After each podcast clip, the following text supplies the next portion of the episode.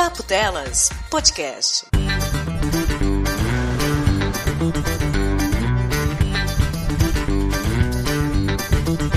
Pocket, Pocket, po Pocket, Pocket não. Você está ouvindo Pocket Cast, o cast de 15 minutos do Papo Delas.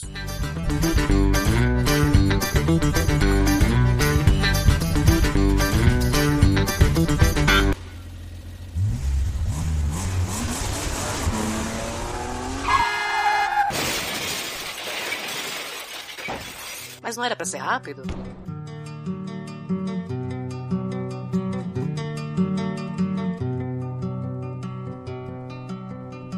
¿Quién me enseñó a ser bruto? ¿Quién me enseñó? ¿Quién me enseñó? Si en la panza de mamá no había ni escuela ni pizarrón, y así según dicen nací varón, porque en el pique faltaba un peón. ¿Quién me enseñó? ¿Quién me enseñó? Olá a todos, eu sou o Julian Catino do podcast Por Outro Lado e eu estou aqui a convite das meninas do Papo Delas para falar um pouco do meu 1982.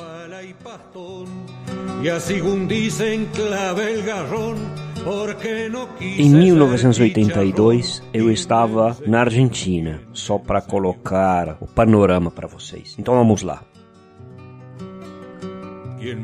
Em 82, eu estava começando a quinta série. Então, como qualquer outro garoto dessa idade, estava preocupado com a matemática que tinha ficado bem mais difícil de estudar. Estava preocupado com algumas matérias novas que a gente já tinha tido geografia na quarta série e agora teríamos física e química. Eu jogava ao ar com os meus amigos depois da aula. O meu irmão estava no segundo grau e tinha recentemente descoberto uma banda chamada Led Zeppelin.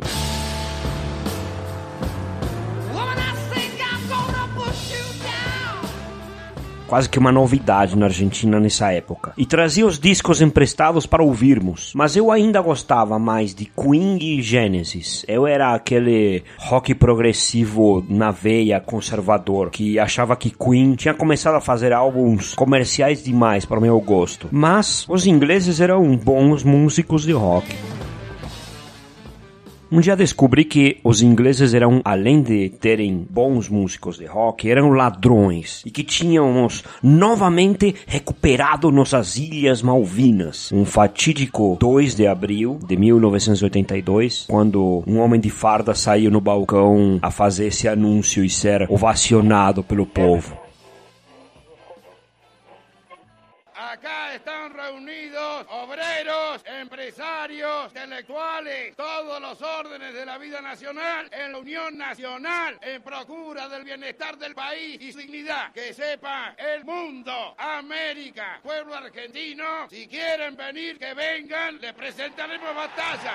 Eu achei muito estranho. Eu já sabia o que eram as Malvinas. Afinal, a gente sempre aprendeu que uma faixa da Antártida, as Malvinas e as ilhas Geórgias e Sandwich do Sul tinham sido sempre argentinas e as Malvinas ilegalmente ocupadas pelos ingleses. Para ser mais exato, não só as Malvinas eram argentinas, como você pode entender, mas algumas outras ilhas. Mas as Malvinas eram o calcanhar de Aquiles desses arquipélagos.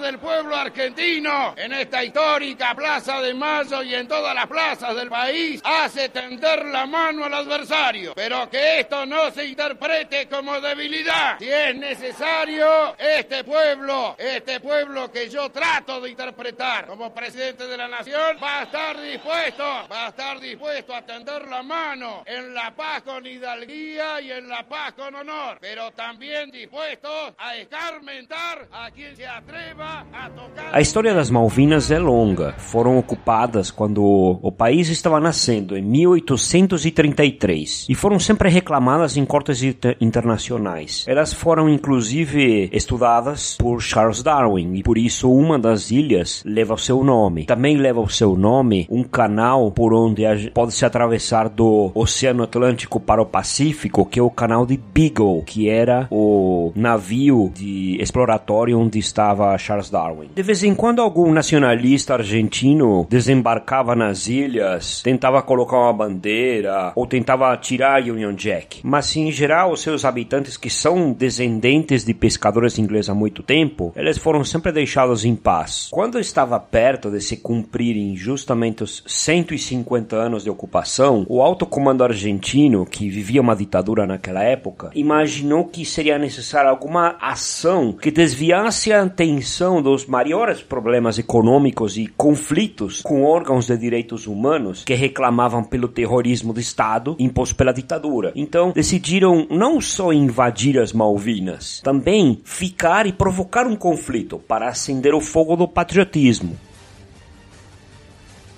Os ingleses nos invadindo acendem o patriotismo na Argentina. Foram eles que invadiram a colônia, ainda dependente da Espanha, quando Napoleão ele estava jogando war, aliás, no modo hard, claro. E ele tirou aquela cartinha que falava assim: ocupar a Europa, dançar valsa nos salões da corte austro-húngara, talvez se casar com alguma das donzelas e eliminar o time das casacas vermelhas. Por pouquinho, Napoleão não ganhou esse joguinho. Ele esse último item da missão ele não conseguiu cumprir. Então, os ingleses foram bater nas portas das colônias espanholas, que naquela época Espanha estava ocupada por Napoleão, oferecendo não sermos mais escravos da Espanha, mas sim sermos escravos dos ingleses. Olha que legal, não é? Ante a negativa dos colonos, em 1806, o Reino Unido ocupou Buenos Aires por longos meses, até serem expulsos, e ficou aquele ar de que, ah, a gente já derrotou os ingleses. Mas tinham passado 150 anos, não é mesmo?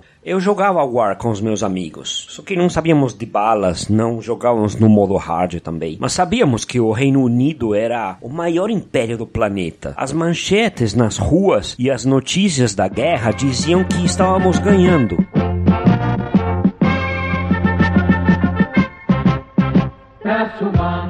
Transmite LRA1 Radio Nacional Buenos Aires, Argentina y LS82 Canal 7 Argentina Televisora Color directamente desde Casa de Gobierno. Comunicado de la Junta Militar. La Junta Militar como órgano supremo del Estado comunica al pueblo de la nación argentina que hoy la República por intermedio de sus Fuerzas Armadas, mediante la concreción exitosa de una operación conjunta, ha recuperado las Islas Malvinas, Georgias y Sandwich del Sur para el patrimonio nacional.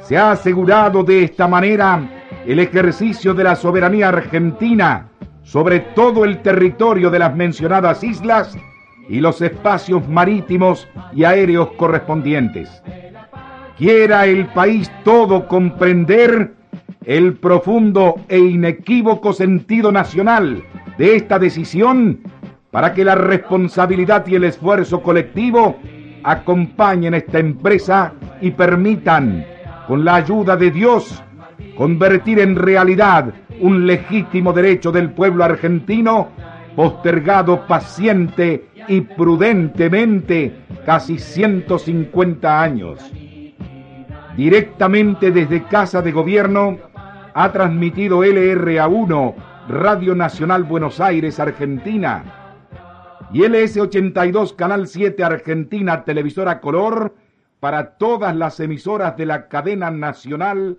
de radio y televisión.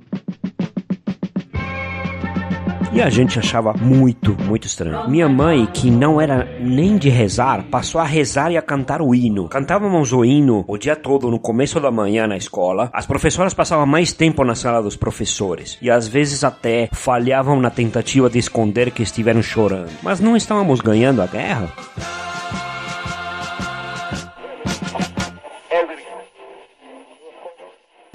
O repórter Círio Bocaneira mostra como o interesse argentino em adquirir os mísseis Exocet está agitando o mercado negro de armamentos. Os ingleses viram hoje as primeiras imagens do destroyer Sheffield, destruído pelos argentinos há três semanas. O navio ainda flutuava quando um helicóptero inglês trouxe um engenheiro para examinar os danos do ataque dias antes. O fogo já tinha consumido a maior parte do destroyer, que ficou imprestável. Assim que o tempo piorou e o mar ficou agitado, o Sheffield acabou afundando. A arma usada foi o devastador míssil francês Exocet, visto aqui em filme de treinamento. No casco do Sheffield, bem no centro, ainda se pode ver o ponto atingido pelo disparo argentino. A França impôs um bloqueio à venda de armas a Buenos Aires. Por isso, os argentinos não podem mais comprar Exocet na fábrica. Se quiserem apelar a outros países, encontrarão Exocet nos estoques do Iraque, Paquistão, África do Sul, Líbia e Peru. Mas é improvável que estes países vendam ou deem seus Exocet para os argentinos. Sobra então o mercado negro, onde o preço do Exocet passa de 200 mil dólares a até um milhão de dólares por unidade. Esta empresa na Inglaterra é a maior vendedora mundial de armas no mercado paralelo. O dono confirmou por telefone que soube do interesse argentino por Exocet, mas que dos pedidos recentes a ele, nenhum tinha vindo diretamente ou nome de Buenos Aires. Mas outro intermediário no mercado paralelo de armas, o sueco Sven Klang, disse que recebeu telefonema de um americano refugiado na Líbia, oferecendo quatro exocets para venda. Trata-se de Ed Wilson, ex-empregado da Agência Central de Informações, a CIA, atualmente procurado pela Justiça nos Estados Unidos por venda de explosivos ao governo líbio. Ele diz que não vendeu e que os mísseis continuam na Líbia. Desde o afundamento do chefe há três semanas, a fábrica francesa aeroespacial recebeu encomenda de 25 países. Estão interessados em mais 1.600 exocets. Jornal Nacional Londres.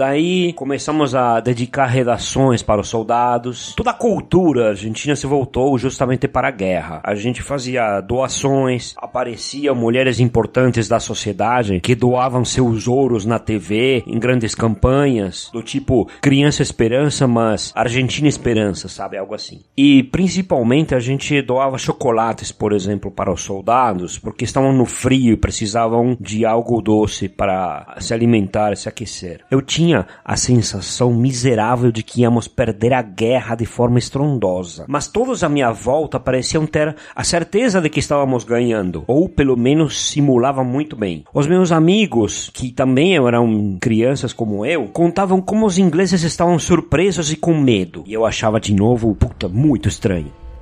As Ilhas Falkland, colônias britânicas no Atlântico Sul, foram tomadas. A Argentina alega que seus homens aportaram esta manhã para capturar alvos chaves, incluindo a capital Port Stanley. Senhores, a junta militar argentina, que é uma gangue fascista, invadiu nosso território e isso não pode ser tolerado. Posso tornar clara minha posição de negociação? Eu não vou negociar com criminosos e assassinos. As Ilhas Falkland pertencem à Grã-Bretanha e eu as quero de volta. Senhores, quero que me digam hoje se isso é possível. Sim, mas não será fácil. Teremos uma força-tarefa pronta em 48, 48 horas. horas. Mas Mas nossa janela de tempo é muito curta. Não podemos lutar no inferno. Ninguém pode. Se vamos, tem que ser agora. E aprendi o que era a histeria coletiva, que era o duplo pensar, sem sequer conhecer esse termo, que quando eu li muitos anos depois, em 1984, não no ano, eu tô falando do livro, entendi perfeitamente o que o velho George Orwell estava querendo dizer. E tinha vivido essa sensação, uma sensação estranha de pensar algo que não, não pode ser pensado, não pode ser falado. Você fala uma coisa e sua mente está pensando o contrário. Que o nosso corpo aprende dessa forma, vivenciando, você não esquece nunca mais. por que as ilhas foram deixadas sem nenhum tipo de proteção? Nós desconsideramos pequeno risco de invasão nos últimos cortes na defesa. É mesmo? Se a senhora se lembra, concordou em reduzir a presença naval na área ao mínimo possível. Margaret, o custo de mandar 28 mil homens e 100 navios, 20 mil quilômetros até a Argentina abrirá um rombo enorme. Eu acho que não devemos nos preocupar com dinheiro agora, Geoffrey. Não temos condições de ir à guerra. Temos que ir agora. Agora. O governo decidiu que uma grande força-tarefa partirá assim que todos os preparativos se completarem.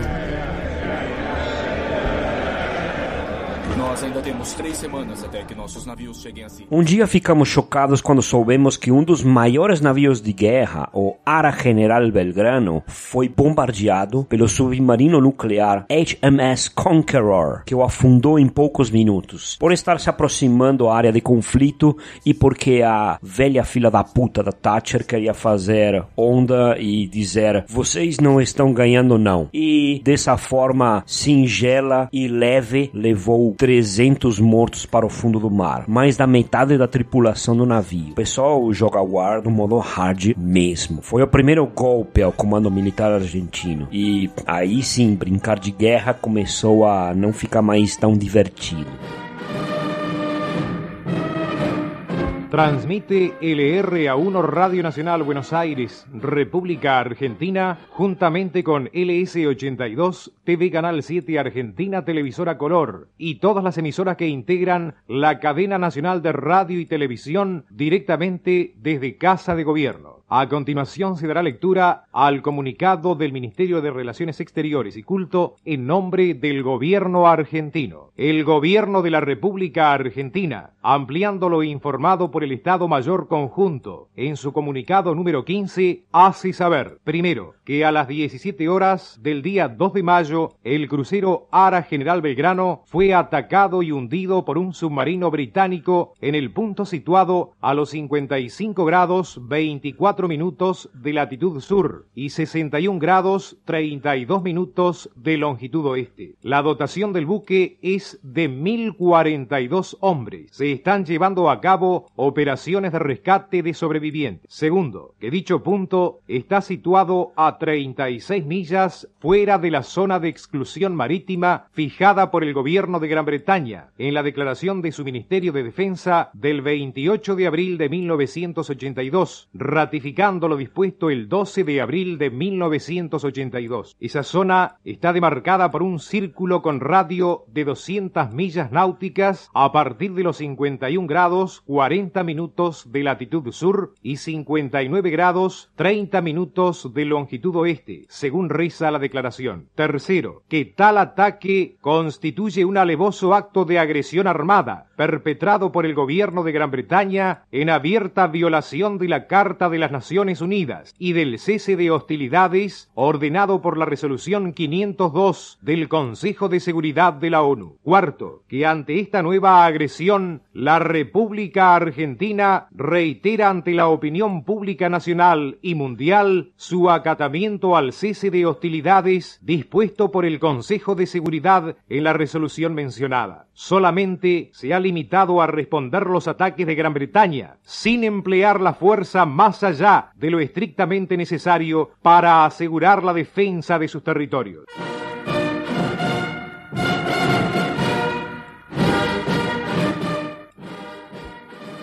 Directamente desde Casa de Gobierno ha transmitido el RA1, Radio Nacional Buenos Aires, República Argentina, juntamente con LS82, TV Canal 7 Argentina Televisora Color y todas las emisoras que integran la cadena nacional de A guerra continuou como esperado, ou seja, assim que a força britânica chegou de fato às ilhas, foi um desastre anunciado. E também soubemos que a logística equivocada fez os soldados passarem fome e frio, enquanto os chocolates com mensagens que nós tínhamos enviado começaram a aparecer depois da guerra em quiosques nas cidades. Também soubemos que muitas das doações foram desviadas. Dessa forma, também, em modo hard, aprendi que governos gostam de brincar com o nosso sentimento de patriotismo, pisam nossas esperanças e são traiçoeiros, e têm seus próprios interesses. Passei a olhar todo homem fardado como um traidor prepotente, que valoriza mais suas medalhinhas na sua roupa ridícula do que as pessoas que o levam até a glória, muitas vezes com muito sangue. Ah, e teve a Copa do Mundo. Mas a última Copa do Mundo que eu vivenciei, justamente em 78, tinha sido fantástica. Eu tinha festejado cada gol, tínhamos sido campeões em casa, cara. Uma festa inesquecível. E em 82, não vi quase nenhum jogo. Primeiro porque estávamos em aula e não tínhamos permissão para sair. Ninguém seguia os jogos também. Ouvimos o último jogo da participação da seleção pelo rádio baixinho no meio da aula. Amigo do Brasil, muito boa tarde, muito sol, muito calor, muita festa, muito colorido aqui na cidade de Barcelona. A torcida do Brasil já inicia o seu verdadeiro show, o seu verdadeiro carnaval, momentos que antecedem essa partida dificílima reunindo Brasil e Argentina. E nesta panorâmica com a imagem exclusiva da Globo, vamos à movimentação dos repórteres que estão aqui no estádio Sarriá. Primeiro, A gente não estava contando com nada porque era contra o Brasil. Maradona foi expulso depois de uma falta desnecessária a Batista. A Argentina perdeu do Brasil num 3 a 1 humilhante. E muitos brasileiros que falam de 90 não lembram de como o Brasil passeou o jogo todo em 82 com um Falcão que estava formidável e Sócrates a todo vapor. Nada que já promete começar daqui a pouco. A emoção, a sensação, a expectativa para esse jogo da Argentina, de vez em quando para a batucada, porque tá todo mundo nervoso, todo mundo seguro que o Brasil entra direto a partir de agora na reta pro tetracampeonato. Aí está a bandeira do Brasil que está um pouco fechada, hein? Tinha uns torcedores da Argentina que abriram uma bandeira aí de 2 metros por 4, mais ou menos. Aí, de repente, a torcida brasileira colocada atrás do gol simplesmente abriu uma bandeira com 30 metros quadrados. Voltaremos daqui a pouquinho com a presença da seleção brasileira no gramado, a seleção da Argentina, para este jogo histórico. Para esse jogo muito importante aqui em Barcelona. Rede Globo na Copa do Mundo. Bom, decidimos ir em frente. A minha família saiu da cidade para morar no interior. O pessoal cansou dessa farsa dos fantoches que bradavam por um patriotismo vazio. E depois de muitas revoltas, a democracia começou a voltar. Ainda era uma democracia jovem, mas feliz. Hoje é uma democracia de meia idade, meio ranzinza. Fizemos merdas em 82. Só que o que fizemos certo foi depois de muita dor. O ano de 82 não foi fácil, mas no fim conseguimos entender o que estava errado. E depois de muita dor, ficamos convencidos de que essa guerra acima de tudo e esse patriotismo cego acima de todos ia nos levar a todos à morte. Então decidimos ir em frente Em juntos. Buenos Aires já circula a notícia do fim da guerra, mas ainda não há confirmação oficial da rendição. O último comunicado do Estado-Maior Conjunto diz que houve um cessar-fogo espontâneo, mas se acredita que esse cessar-fogo foi acertado durante o encontro de hoje à tarde entre o comandante argentino, general Mário Menendez, e o comandante inglês, general Jeremy Moore. Segundo informações não oficiais, a trégua iria até às 10h30 de amanhã. Neste período, o general Mário Menendez viria a Buenos Aires para uma reunião com a junta militar argentina e logo depois voltaria às Ilhas Malvinas. Agora, aqui em Buenos Aires, ninguém tem mais dúvidas de que a batalha de Porto Argentino já está decidida. O que ainda não se sabe é em que termos o fim da guerra será negociado. Jornal Nacional, Buenos Aires. Os termos da rendição estão sendo discutidos neste momento. A junta militar argentina está reunida em Buenos Aires com o governador das Ilhas Malvinas, general Mário Menendez. Desde as quatro horas da tarde não há mais combates nas Malvinas. A primeira-ministra Margaret Thatcher anunciou agora há pouco no parlamento que os argentinos estão se rendendo. After successful attacks last night, General Moore decided to press forward. The Argentinians retreated. Our forces reached the outskirts of Port Stanley. Large numbers of Argentine soldiers threw down their weapons. They are reported to be flying white flags over Port Stanley. Our troops have been ordered not to fire except in self-defense. Talks are now in progress between General Menendez and our deputy commander, Brigadier Waters, about the surrender of the Argentine forces on East and West Falkland. A notícia do cessar-fogo já era esperada, especialmente depois que o ministro da Defesa, John Nott, falou para os jornalistas no início da noite. A declaração do ministro da Defesa foi lacônica. Ele disse que ontem, ao anoitecer, forças britânicas desceram das elevações que haviam conquistado este fim de semana e avançaram. Segundo o ministro, durante a noite elas capturaram Monte Tumbledown e Monte William ao sudoeste e Wireless Ridge ao noroeste da capital das Malvinas. Esta manhã, afirmou Nott, das suas novas posições, os soldados ingleses podiam ver muitos argentinos se retirando em direção a Porto Argentino. Mas o mais importante da fala de Nott veio no final. As nossas forças, concluiu o ministro da Defesa, continuam avançando. Segundo altos funcionários aqui no Ministério da Defesa, o comandante argentino só tinha duas alternativas. um sangrento combate nas ruas da capital, levando a uma eventual vitória britânica, ou um cessar-fogo seguido da rendição. Jornal Nacional, Londres.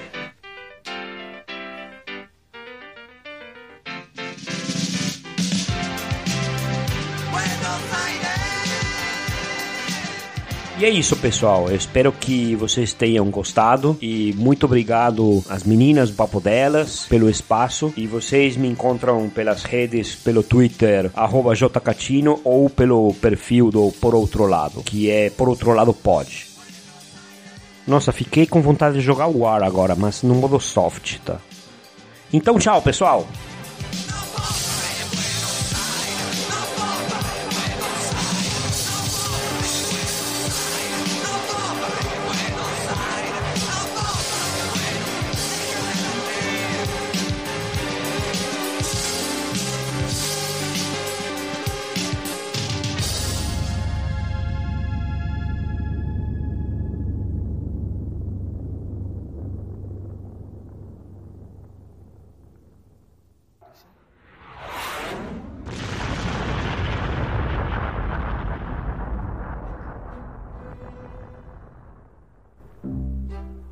Este foi o Pocket Cast 18 especial Guerra das Malvinas de 1982, terminando este mês dessa saga de 1982, do ano que nasceu a cafeína e dos anos 80 em geral. Quero agradecer muito ao texto e voz de Julian Catino, nosso ouvinte, nosso amigo podcaster, e a edição foi de cafeína, essa que vos fala. Obrigada, ouvintes, e até o próximo. Tchau, tchau.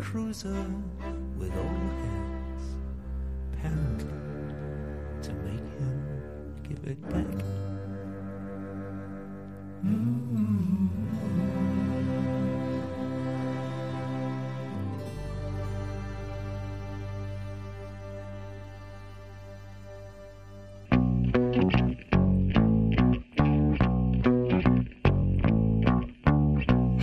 aqui que agradecemos os nossos padrinhos do mês de julho de 2019, que nos ajudaram a manter o papo delas no ar. Sim, a gente continuar sonhando com a riqueza de vida de madame pelo mundo. Os padrinhos que autorizaram a divulgação do nome reajudaram com 10 reais ou mais no mês de julho foram Gabriel Henrique, Jefferson Carlos, Caroline Vitti, Marco Antônio Júnior, Samuel Sobrinho, Guilherme Balduino, Gabi Vieira, Cristina Raposo, Josair Júnior, Felipe Bispo, Fabrício Cuzon, Vinícius e a linda da Priscila Matos. E também tivemos os nossos piquepeiros, sim, aqueles que ajudam a gente com qualquer quantia no aplicativo verdinho do PicPay, no arroba papo delas, tudo junto. Instala, vai lá conhecer a gente. Você pode doar no mês, no mês não, quando puder. Agradecemos muito, Giovana Ramalho. Maiara, Maíra, Maia, Mariana Santos. Maiana foi, já foi uma novidade, Maiana. e Carlos Cruz. Fica aqui o nosso agradecimento, mesmo aos que doaram menos de 10 reais e aos que preferiram não terem os seus nomes divulgados. Todos vocês estão sendo muito, mas muito importante pra gente. Beijo no lóbulo de cada um e vida longa e rica para todos nós, seus lindos. Contamos com vocês e alguns outros, quem sabe, para o próximo mês. Hashtag Gratiluz.